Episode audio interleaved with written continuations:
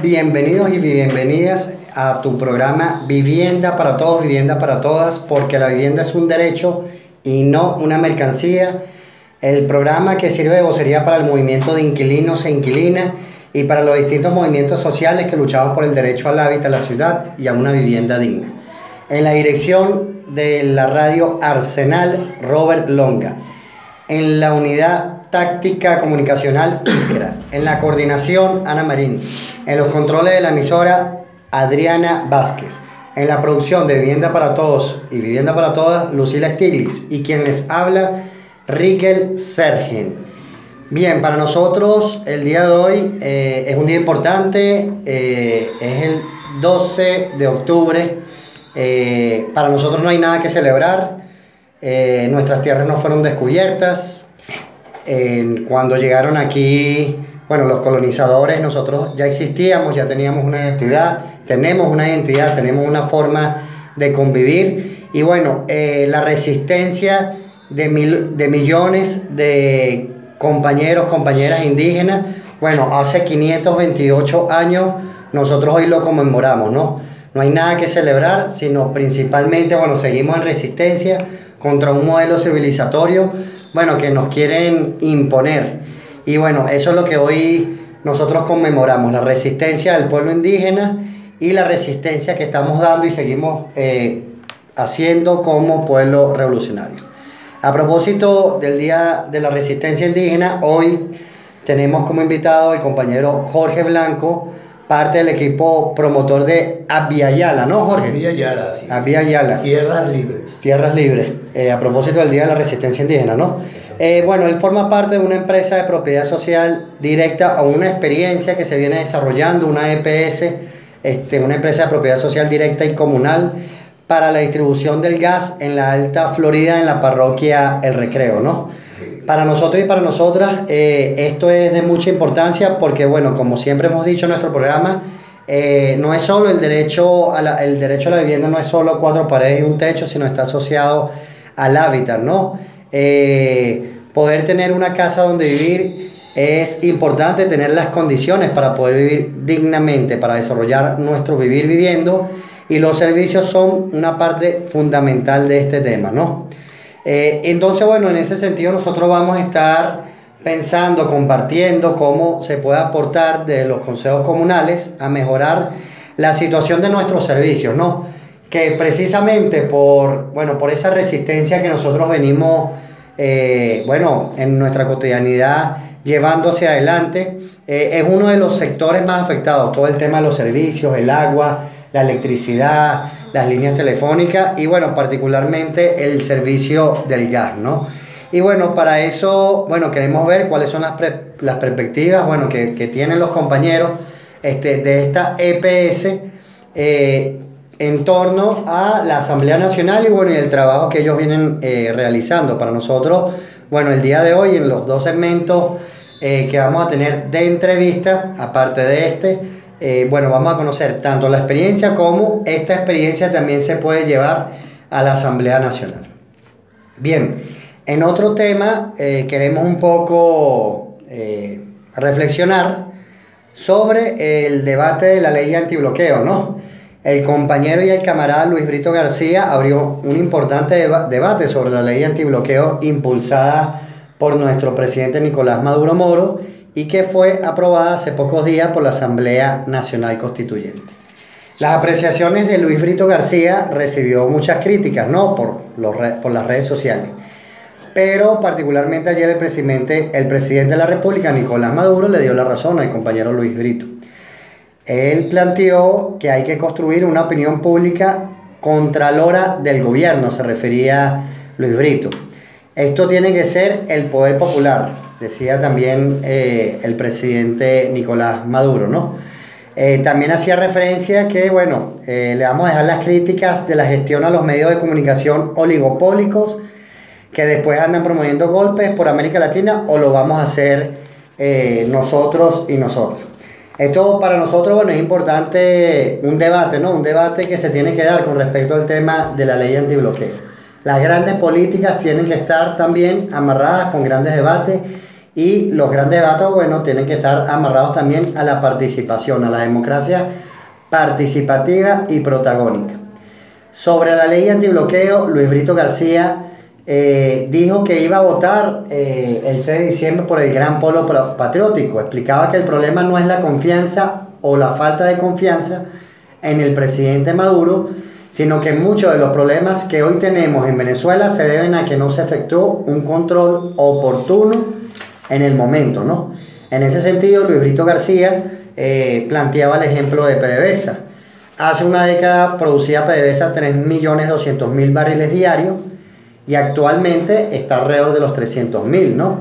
Se preguntaba Luis Brito García cómo esto pudo ocurrir en una situación donde no, aparentemente no hubo ningún control eh, externo de la empresa y que dijera que algo estaba pasando. También explicó los inconvenientes de los controles posteriores que se ejercen en Venezuela a partir del siglo pasado. Estos controles, decía Luis Brito García, bueno, son selectivos por muestreo y no abarcan gran parte de la administración pública. En ese sentido, eh, se refería a que en estos tiempos excepcionales es más necesario y más urgente que nunca disponer del buen manejo de los recursos, ¿no? A propósito eh, de lo que vamos a hablar hoy, ¿no? Eh, el, gas, el tema del gas tiene que ver con lo que sucede en la empresa petrolera, ¿no? Nosotros también allí agregamos que recuperar la Asamblea Nacional, bueno, tiene que ser un punto de apoyo para que también desde allí se pueda desarrollar una Contraloría de Gestión. Nosotros eh, que venimos recorriendo, venimos escuchando a través del movimiento de inquilinas e inquilinos, a través del Partido Socialista Unido de Venezuela, venimos escuchando las voces, su cotidianidad. Bueno, también venimos planteando que la Asamblea Nacional tiene que servir para legislar, eh, pero de la misma forma tiene que servir también para controlar, para controlar nuestra gestión. Nosotros a veces tenemos eh, un triple papel, nosotros somos gobierno, bueno, porque tenemos expresión, el chavismo tiene expresión en el gobierno, pero de la misma forma, bueno, somos partido político porque Gran parte del chavismo se expresa en el Partido Socialista Unido de Venezuela, pero de la misma forma, bueno, también somos poder, poder popular. Y esta, esta triple relación o esta, o esta triple particularidad que nosotros tenemos como, como chavistas, como revolucionarios y revolucionarias, bueno, nos tiene que abrir un paso para que nosotros también podamos controlar, podamos controlar nuestra misma gestión, ¿no? Eh, en este sentido, bueno, quisiéramos escuchar eh, un audio del comandante Chávez que nos habla sobre la importancia de actuar en base a los criterios populares, ¿no? Es uno de los audios estos bien famoso y bien bueno de Chávez Radical hacia la conformación de un Estado comunal. Escuchemos. Chávez Radical. Los consejos comunales debemos trascender ahora lo local. Debemos crear, creando por ley en primer lugar, una especie de confederación regional, local, nacional de consejos comunales. Tenemos que ir marchando hacia la conformación de un Estado comunal y el viejo Estado burgués que todavía vive, que está vivito y coleando, tenemos que irlo despuntando progresivamente mientras vamos levantando el Estado comunal, el Estado socialista, el Estado bolivariano, un Estado que esté en condiciones y en capacidad de conducir una revolución casi todos los estados nacieron para detener revoluciones. Vaya que reto es nuestro, convertir al viejo estado contrarrevolucionario en un estado revolucionario. Tengo la fórmula clara, es de Bolívar, ustedes lo saben. Esta tremenda señal esclarecedora de lo que tenemos que hacer desde el año 1826. Cada palabra es una luz, es un rayo,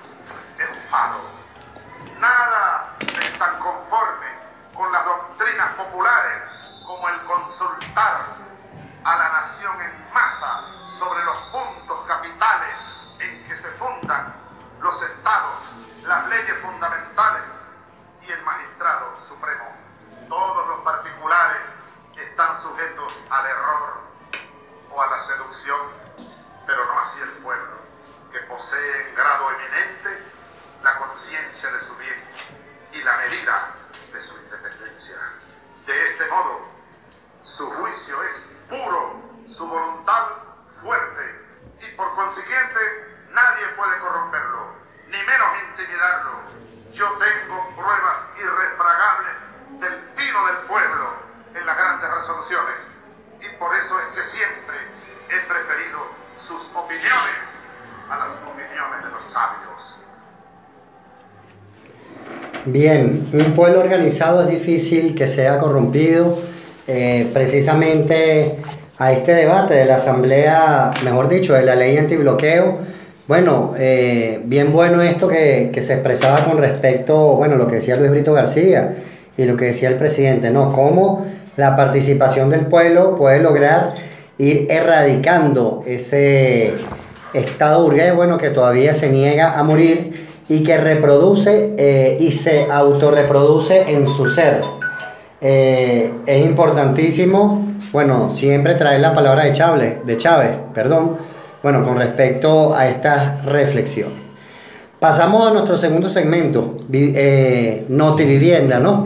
Eh, hoy queremos dar algunas, uh, algunas noticias, Notivivienda, eh, nuestro segmento, bueno, para, para un poco conversar, dar a conocer eh, lo que desde el Poder Popular estamos haciendo y algunas noticias eh, con respecto al tema de la vivienda. Primero, bueno, decirles que bueno, estamos en un momento de consulta popular. Eh, como gran polo patriótico estamos convocando a todos los venezolanos revolucionarios, incluso gente de oposición, bueno, a presentar las propuestas ¿no? de cómo tiene que ser la nueva Asamblea Nacional. Para eso se viene habilitando una página web www.venvamosjuntos.org.be. Repetimos, eh, www.venvamosjuntos.org.be. Bueno, un poco para eh, armar un programa social de lo que tiene que regir el Parlamento. Para nosotros, el movimiento de inquilinas e inquilinos, bueno, es importante que participemos, llamamos a los inquilinos, a las inquilinas y a todas las organizaciones de vivienda a participar en esta consulta nacional, bueno, para plantear cómo desde el Poder Popular nosotros eh, generamos propuestas y políticas, bueno, para garantizar el derecho a la vivienda, ¿no? Eh, una segunda noticia es, bueno, decirles que desde el movimiento de inquilinas e inquilinos eh, venimos reuniéndonos, venimos reimpulsando, bueno, las visitas en los edificios. Esta semana estuvimos, entre otros edificios, en el edificio Valerio de la parroquia San Pedro, ubicado en la avenida Victoria, ¿no?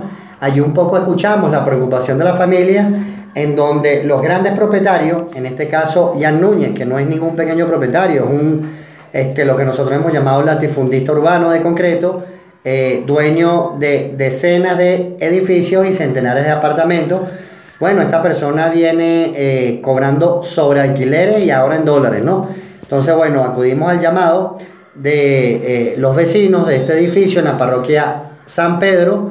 Eh, y bueno, un poco ahí haciéndole nuestro planteamiento eh, de lo que dice nuestra ley de regulación y control de arrendamiento de vivienda. Y bueno, aprovechamos esta oportunidad también para decir, bueno, que queremos que el TCJ se termine de pronunciar, hacemos un llamado público ante la famosa sentencia 1171, que fue un recurso de amparo que bueno, eh, desde el movimiento de inquilinas e inquilinos en el año 2015, a finales de 2015, bueno, salió a través de la sala eh, constitucional del Tribunal Supremo de Justicia, bueno, para lograr finiquitar eh, la venta de los inmuebles de vieja data, ¿no? En el mismo sentido, este, bueno, nosotros conversamos como movimiento de inquilinos e inquilinos con esta familia, para reimpulsar el censo de edificios de vieja data que estamos llevando, ¿no? Eh, para nosotros es importantísimo, eh, bueno, que todo el mundo conozca las personas que son inquilinas, que viven en edificios de vieja data, eh, que tienen muchos años alquilados y que todos los edificios están en situación de alquiler, bueno, se puedan censar en un, vaya la redundancia, en un instrumento que estamos haciendo, en un censo, este, en donde, bueno, pueden identificarse en donde están habitando. Este censo lo pueden encontrar en nuestro blog eh, del movimiento de inquilinos, un poco poniendo en un buscador en internet. Este, bueno, pueden encontrar el censo. Colocan movimiento de inquilinos y en el menú del blog podrán ver nuestro censo. Y por último, para ya ir finalizando este segmento de Notivivienda y este primer segmento, Eh, bueno, informarles que como movimiento de inquilinos estuvimos realizando este fin de semana una asamblea en la Plaza de las Tres Gracias, donde discutimos este, cómo nuestra organización se suma de cara a las elecciones del 6 de diciembre, ¿no? Un poco planteamos allí que vamos a estar recorriendo los edificios principalmente en las seis parroquias del circuito 3, es decir, la parroquia San Agustín, la parroquia San Pedro, la parroquia El Recreo, Candelaria, San Bernardino y San José.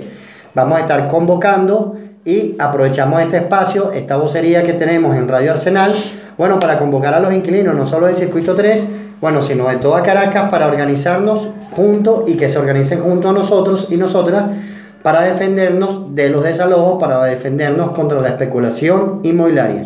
Es importante que difundamos para eso precisamente el censo de los edificios de vieja data para que nadie se quede por fuera.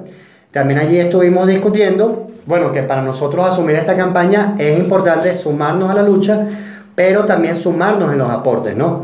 Nosotros allí, para desplegarnos, bueno, hemos planteado, bueno, que tenemos necesidades, este, por ejemplo, para hacer reuniones de sillas, de toldo, eh, de poder tener pintura o tela para nosotros, bueno, poder hacer pancartas o murales con respecto a nuestra, a nuestra lucha e incluso, bueno, poder hacer aportes para recargar, bueno, todos nuestros medios de comunicación allí. Bueno, los convocamos para los interesados e interesadas en apoyar la lucha del movimiento de inquilinos e inquilinas. Bueno, le diríamos que se, eh, se contacten con nosotros por nuestras redes. La recordamos en este momento, bueno, nuestras redes, en Twitter, arroba lucha inquilina, en Facebook, Movimiento de Inquilinos, Movimiento de Pobladores y en Instagram, Movimiento de Inquilinos Venezuela.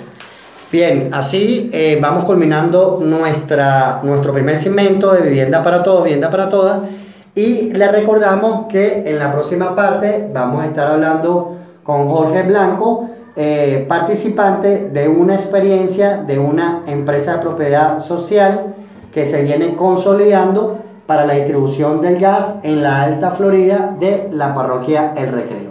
Ya volvemos con vivienda para todos, vivienda para todos, porque la vivienda es un derecho y no una mercancía, por Radio Arsenal. Ya volvemos.